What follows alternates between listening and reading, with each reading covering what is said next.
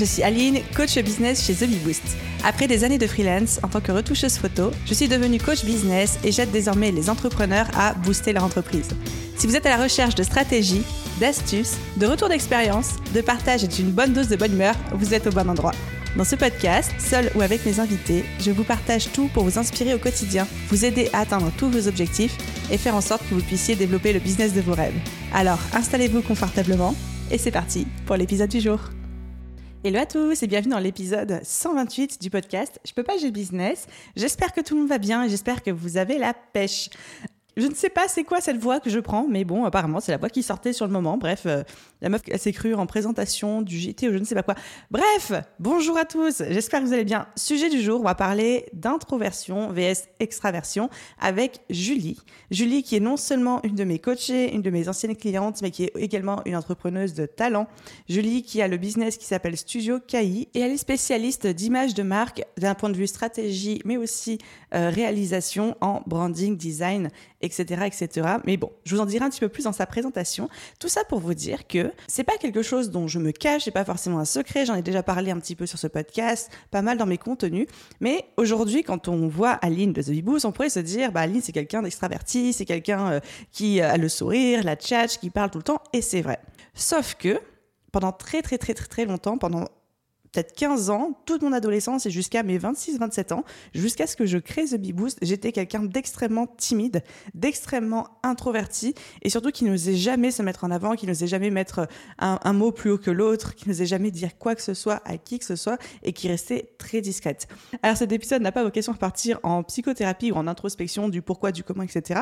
Tout ça pour vous dire que malgré ma personnalité actuelle, je sais ce que c'est d'être quelqu'un d'introverti, d'être quelqu'un qui potentiellement a besoin d'être seul, a besoin d'être dans sa bulle, a du mal peut-être des fois à se montrer, à être euh, très extraverti sur les réseaux sociaux, à faire preuve de beaucoup de présence. Et encore, on va parler ensemble de ce que c'est l'introversion vs l'extraversion ou l'extroversion. Je ne sais même plus. Je m'embrouille. Ça, ça, part très mal, ce début d'épisode de podcast. Enfin bref, tout ça pour vous dire que de par mon passé, j'ai eu un petit peu les deux aspects et qu'aujourd'hui, quand je croise un entrepreneur ou une entrepreneuse qui me dit je suis quelqu'un d'introverti, je n'ose pas me montrer sur les réseaux sociaux, je n'ose pas me mettre en avant, je n'ai pas cette personnalité, est-ce que je peux réussir quand même avec ça La réponse est oui.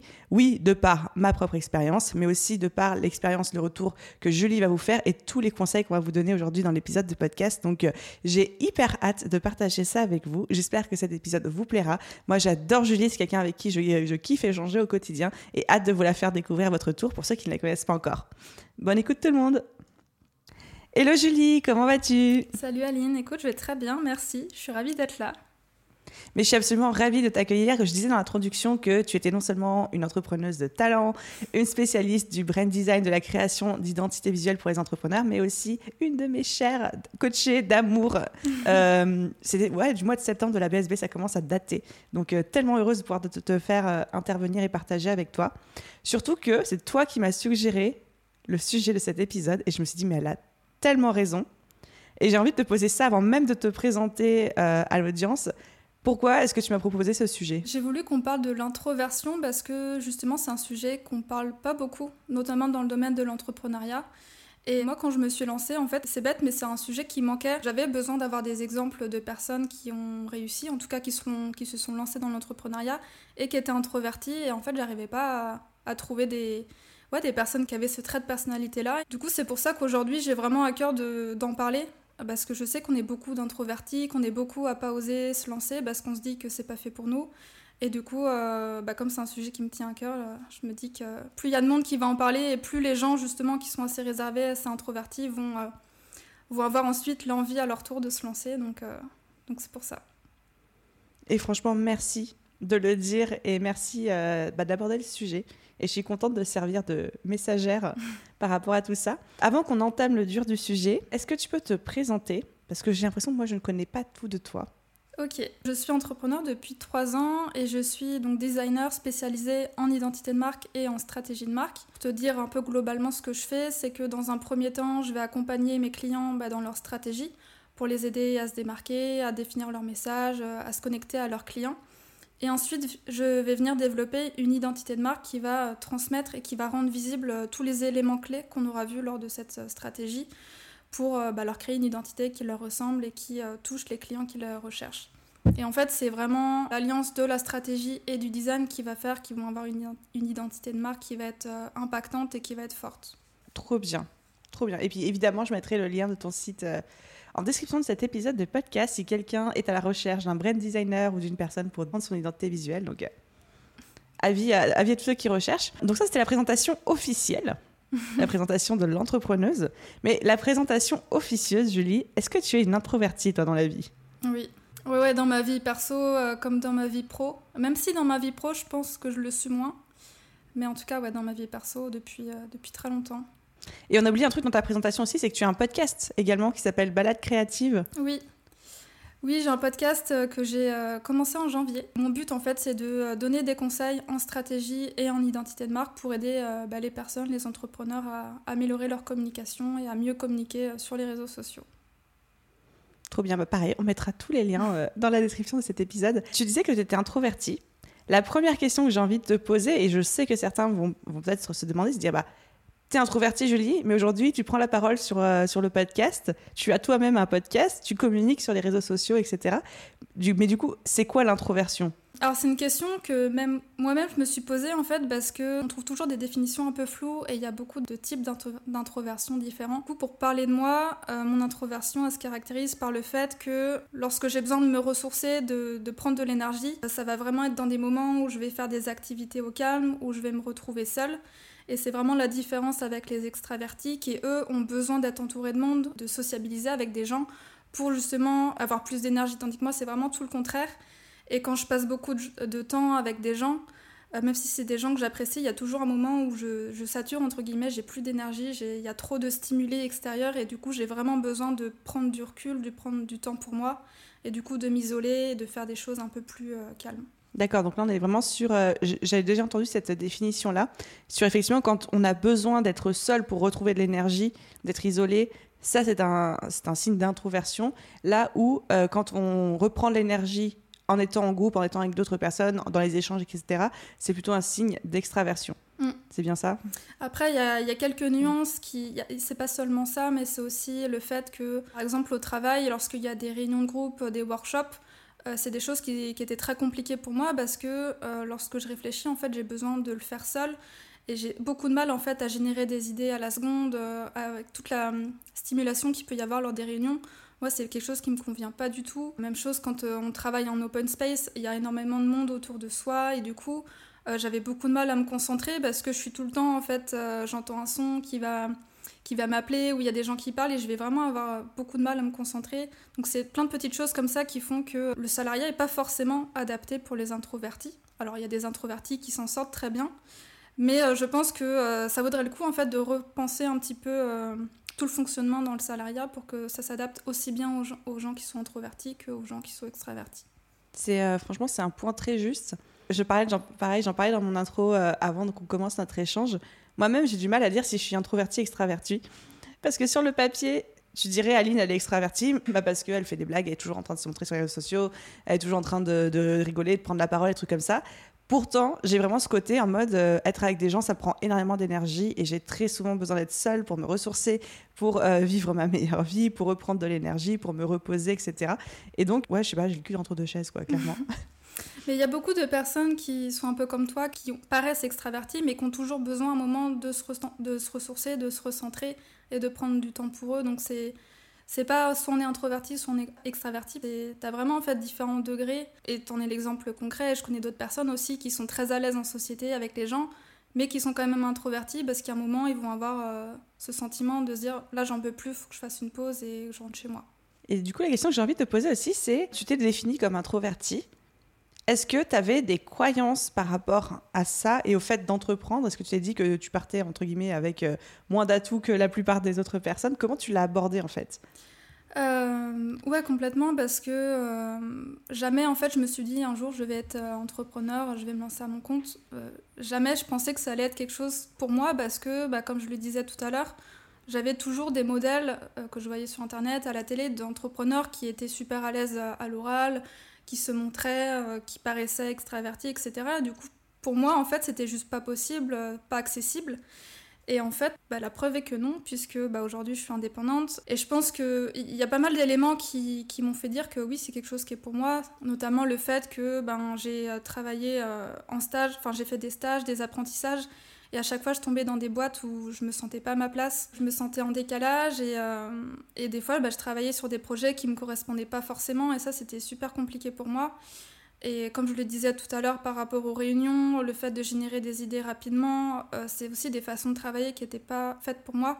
Et du coup, euh, ça m'a remis en question toutes les études que j'avais fait dans le design. Je me suis dit, mais est-ce que je suis vraiment faite pour ça? Après, j'ai fait un voyage du coup d'un peu moins d'un an en Australie, où là, j'ai vraiment fait une pause. Ça m'a montré que j'étais capable de faire plein de choses. J'étais capable de partir seule à l'autre bout du monde, de me débrouiller dans un pays que je connaissais pas, de, bah, de parler en anglais. Et tout ça, ça m'a montré que même si je suis quelqu'un d'introverti, d'assez réservé, j'ai quand même cette capacité en moi, j'ai ces ressources-là qui peuvent me permettre en fait de, bah, de me lancer à mon compte et de faire des choses euh, par moi-même. Et je pense que c'est comme ça que petit à petit, bah, l'idée a émergé et, euh, et qu'un jour je me suis dit, bah ouais, là je me sens prête à me lancer c'est parti. C'est hyper inspirant.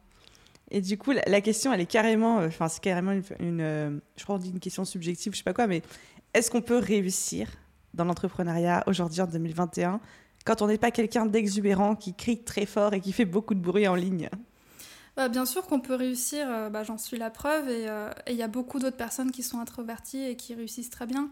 Je pense que tout l'enjeu, c'est de vraiment euh, le faire à sa manière, de faire étape par étape et pas essayer de, de tout de suite d'aller faire une conférence devant 100 personnes, mais c'est juste d'y aller à son rythme, de trouver aussi les stratégies qui nous correspondent, parce que ben il y a certaines stratégies qui bah, qui sont pas faites forcément pour les introvertis, pour les personnes réservées. Donc je pense que c'est tant qu'en fait on fait les choses à sa manière, en tenant compte de sa personnalité, il n'y a pas de raison que ça fonctionne pas.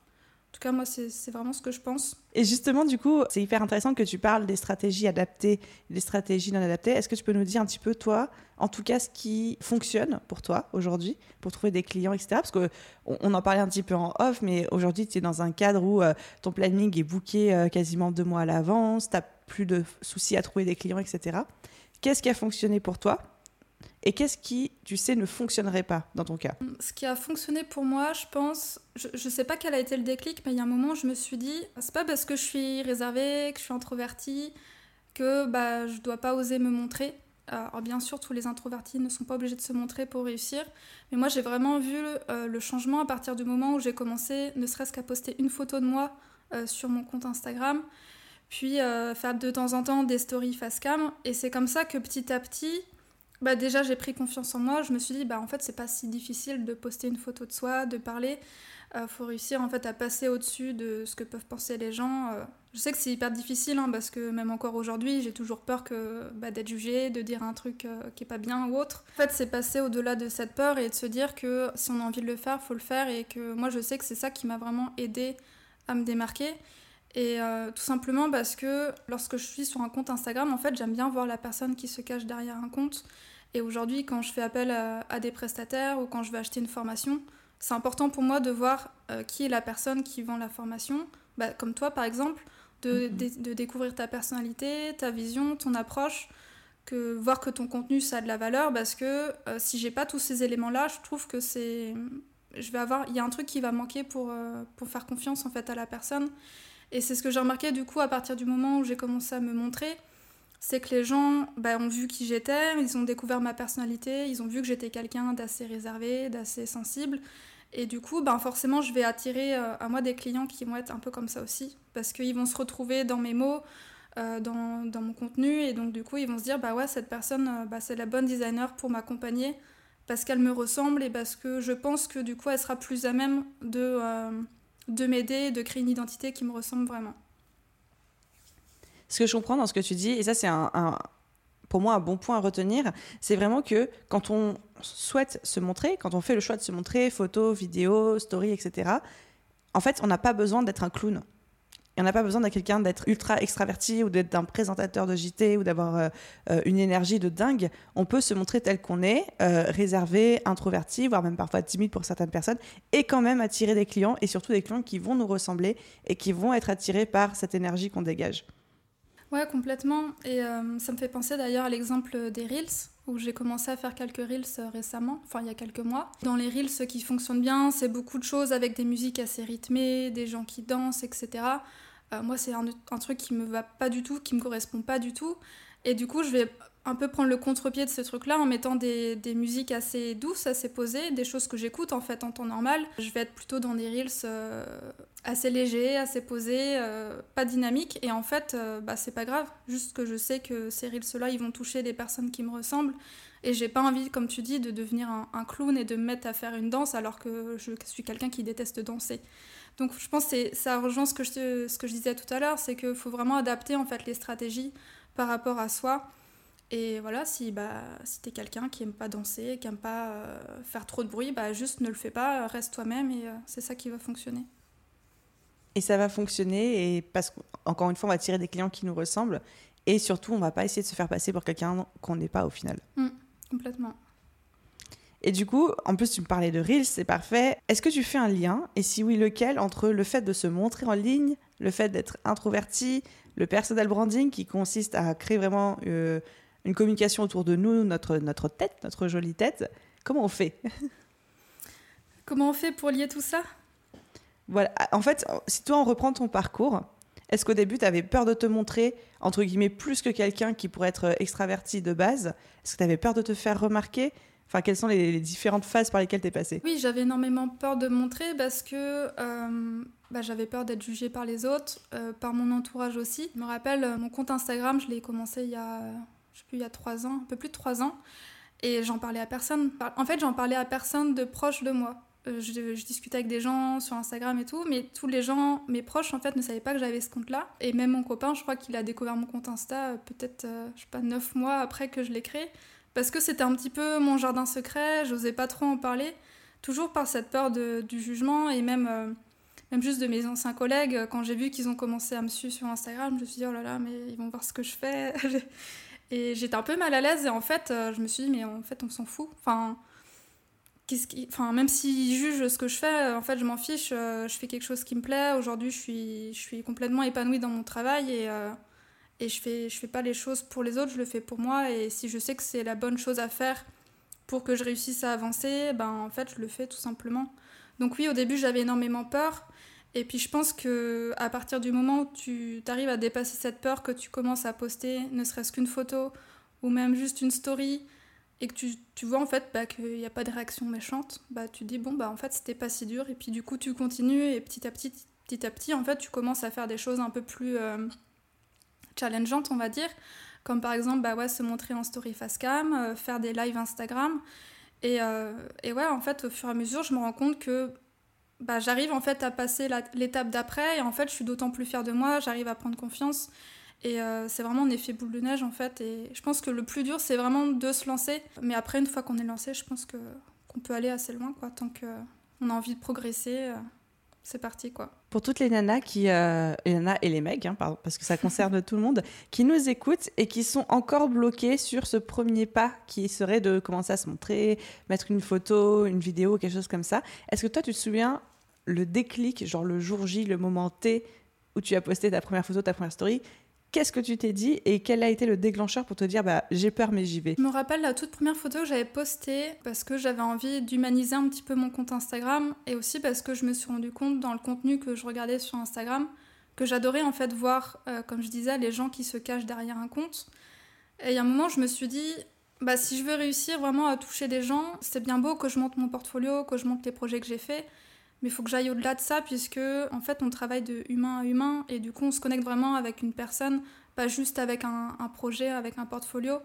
Et c'est là où je me suis dit, je pense que si je veux aller plus loin, il faut vraiment que j'ose en fait me montrer. Alors après, ça veut pas dire montrer toute sa vie, mais simplement montrer qui on est, montrer sa personnalité, euh, défendre aussi mes valeurs, mettre vraiment en avant le fait que voilà mon travail c'est quelque chose qui est sensible, qui est poétique et que je suis aussi comme ça, je suis quelqu'un qui ressemble en fait au travail que je donne et donc du coup c'est pour ça que je me suis dit bah ouais là faut que je commence un peu plus à me montrer parce que je sais que c'est ça qui va aider les gens euh, à se connecter à moi. Et après plusieurs mois en fait où j'ai commencé à faire ça j'ai vraiment vu la différence. Et aujourd'hui je reçois pas mal de messages euh, soit de clients ou même de d'autres designers qui me disent euh, qui me disent merci parce que mon contenu les inspire, ça les pousse à se lancer à leur compte si, alors qu'ils n'osaient pas, ou alors juste à se montrer en story. Et du coup, je trouve que c'est hyper gratifiant parce que, d'autant plus venant de quelqu'un qui est comme moi, qui est introverti, je me dis, de me dire que même des personnes qui sont timides et qui sont introverties et n'osent pas et qui voient que moi j'y arrive, bah, elles se disent ok bah si Julie elle y arrive, euh, moi aussi je peux y arriver.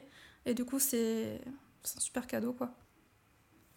Et est-ce qu'aujourd'hui, après avoir un petit peu de pratique, etc., enfin, tu arrives plus facilement, on va dire plutôt, à te montrer, ou est-ce qu'il y a toujours ce petit moment un petit peu difficile, un peu compliqué?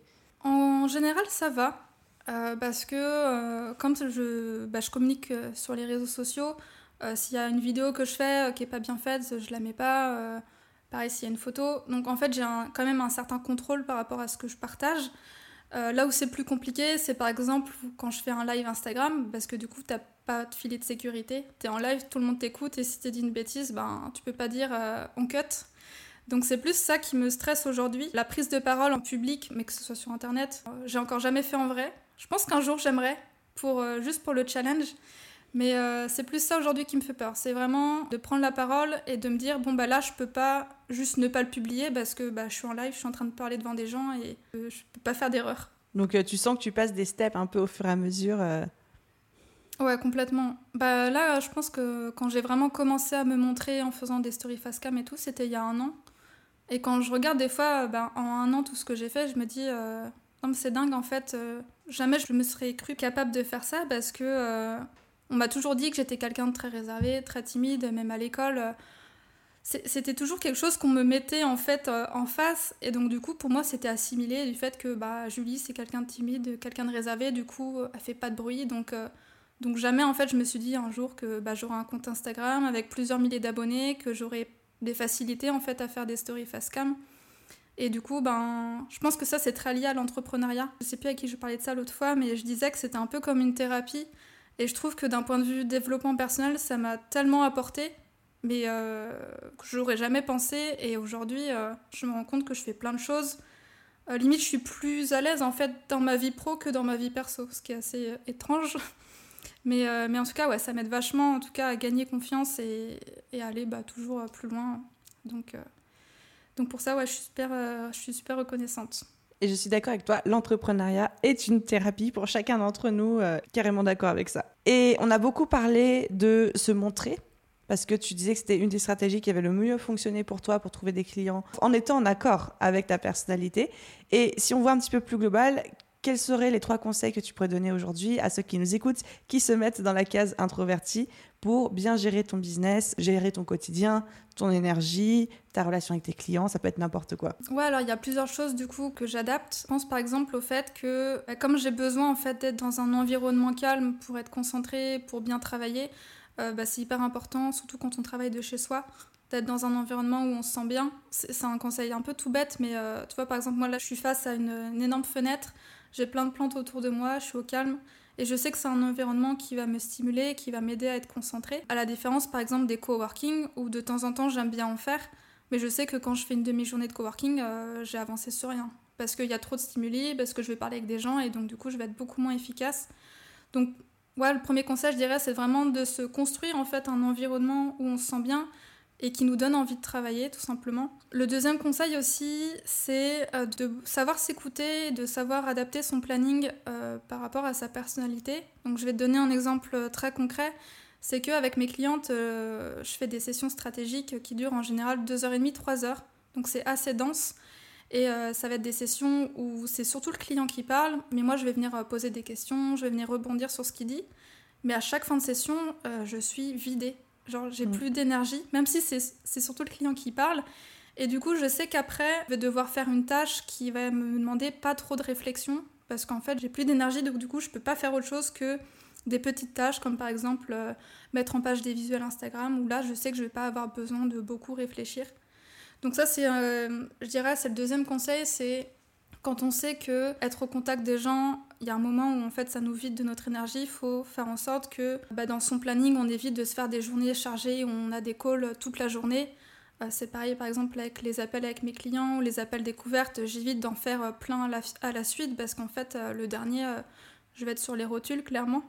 Donc ça, c'est quelque chose d'assez important, je pense, pour les personnes introverties. Et le troisième, penser à un truc, je sais pas si c'est trop hors sujet, mais euh, je pense par exemple au sport. Moi, je sais que j'ai tendance à pas mal euh, passer d'une tâche à une autre euh, un peu tout le temps. Ça, c'est un peu problématique, j'essaye vraiment de, de travailler là-dessus. Mais quand je vois que j'arrive pas à avancer sur une tâche, juste je me dis, ok, là j'arrête, je vais faire une séance de sport. Et en fait, ça va me défouler, ça va me recentrer aussi sur moi. Et du coup, je sais qu'après, euh, je vais être dans une autre énergie et je vais être beaucoup euh, plus apte en fait à faire la tâche euh, que je devais faire à la base. Donc souvent, quand je vois que j'arrive pas à avancer, je me dis ok, je vais partir courir trois quarts d'heure, une heure, ça va me faire du bien. Et je sais qu'en revenant, du coup, je vais être, je vais avoir les idées un peu plus claires. Top, franchement, merci pour, pour le partage de toutes ces petites astuces.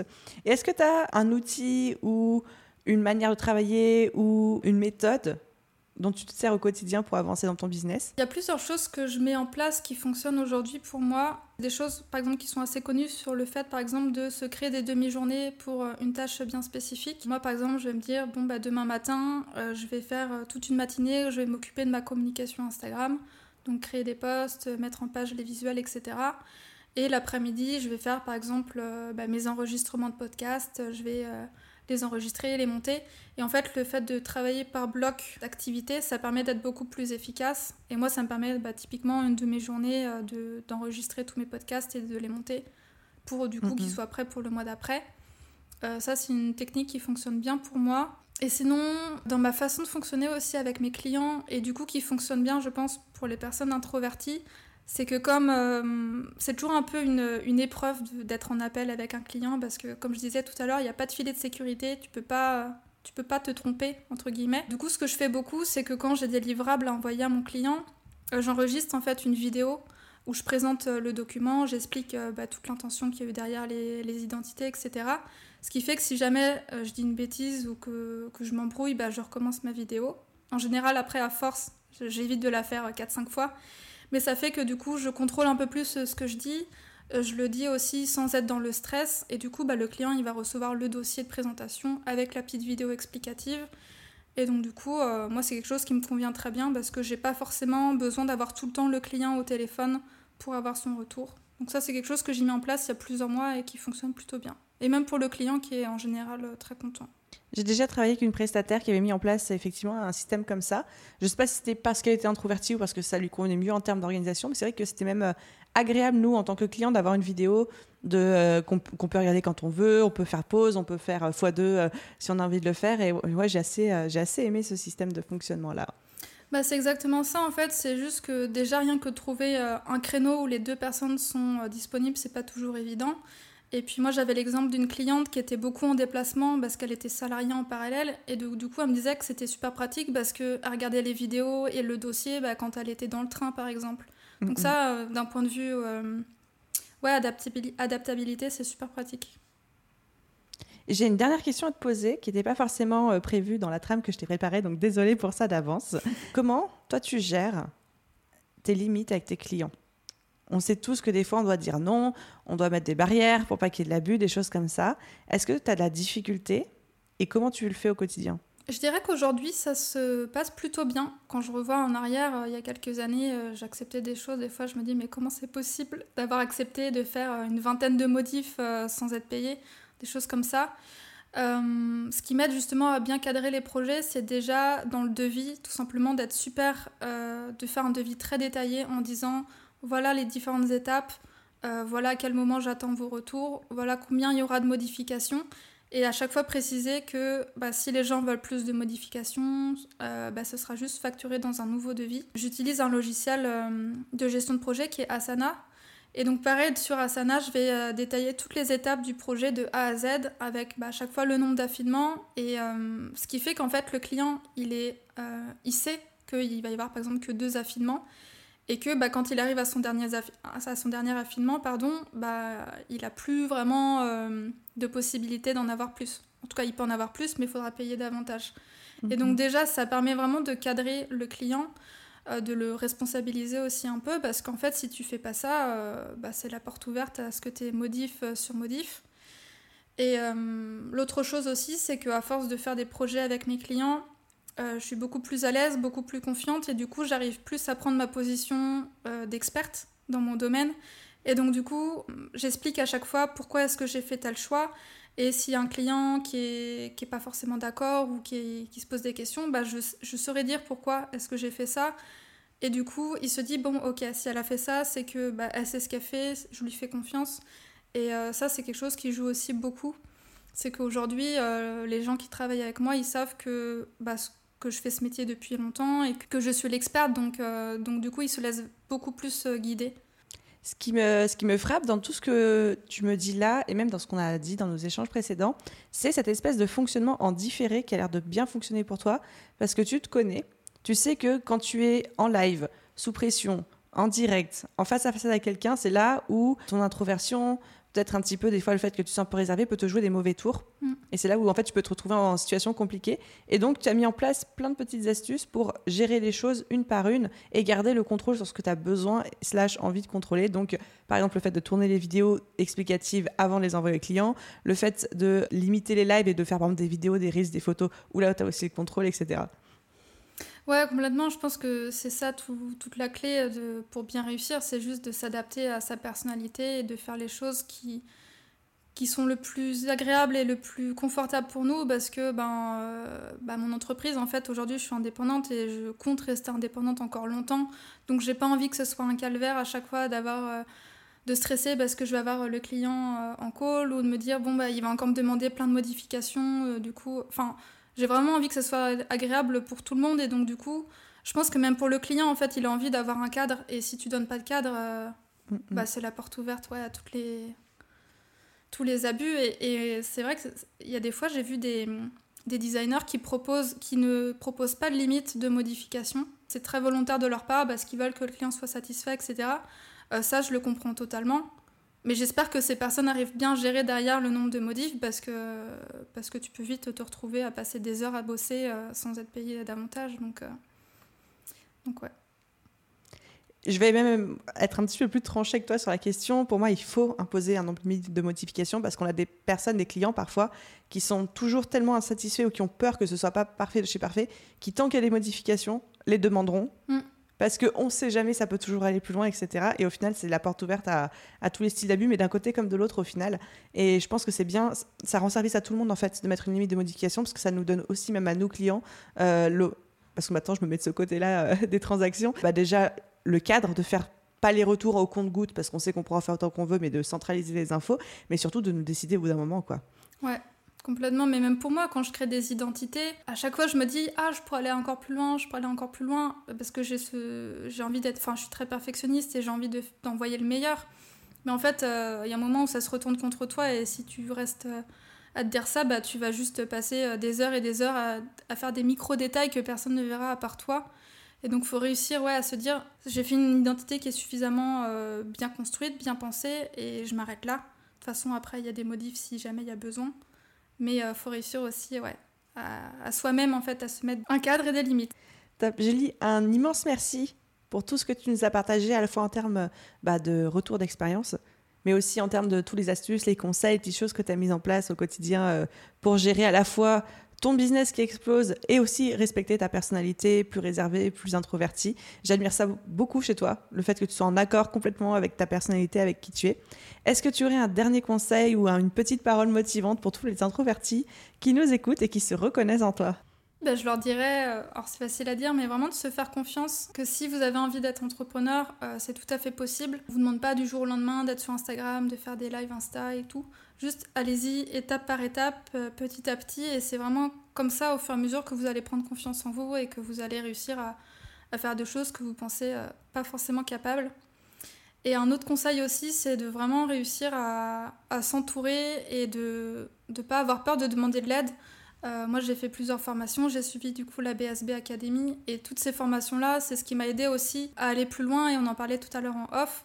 La BSB, en fait, c'est bah, un condensé de valeurs qui nous aide en fait à aller plus loin, à passer à l'action. Et même si euh, c'est ce que je disais, euh, c'est moi qui, qui fais les choses, bah, grâce à la formation, bah, tu as cette impulsion, tu as ce déclic qui va te dire Ok, bon, bah, je fais cet exercice. Et en fait, c'est comme ça que petit à petit, on arrive à avancer.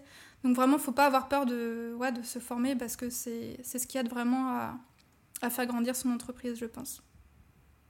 Merci énormément pour tous ces conseils. Et euh, encore une fois, je mettrai le lien de ton site, de ton podcast. Et on met quoi Instagram aussi, ça te va? Allez. et Instagram dans la description de, l'épisode. Et euh, ouais, merci de m'avoir euh, secoué gentiment en disant il faut que tu crées un contenu, un contenu, sur la question parce que ça manque. Donc ouais, merci pour cette idée et trop contente que tu aies accepté de venir en parler avec moi. quoi. Ben, merci à toi, ça m'a fait super plaisir. Et puis j'espère que ça va motiver plein d'autres entrepreneurs à se lancer aussi. Passe une belle journée, à très vite. Merci, à toi aussi. Et voilà les amis pour ce nouvel épisode de podcast. Je retiens vraiment deux choses de mon échange avec Julie. La première, c'est la nécessité d'être soi-même et d'accepter pleinement qui on est, même quand on est réservé, même quand on est timide, même quand on est introverti, et que c'est pas quelque chose qui va nous mettre des bâtons dans les roues ou qui est une faiblesse ou qui est un frein à notre progression.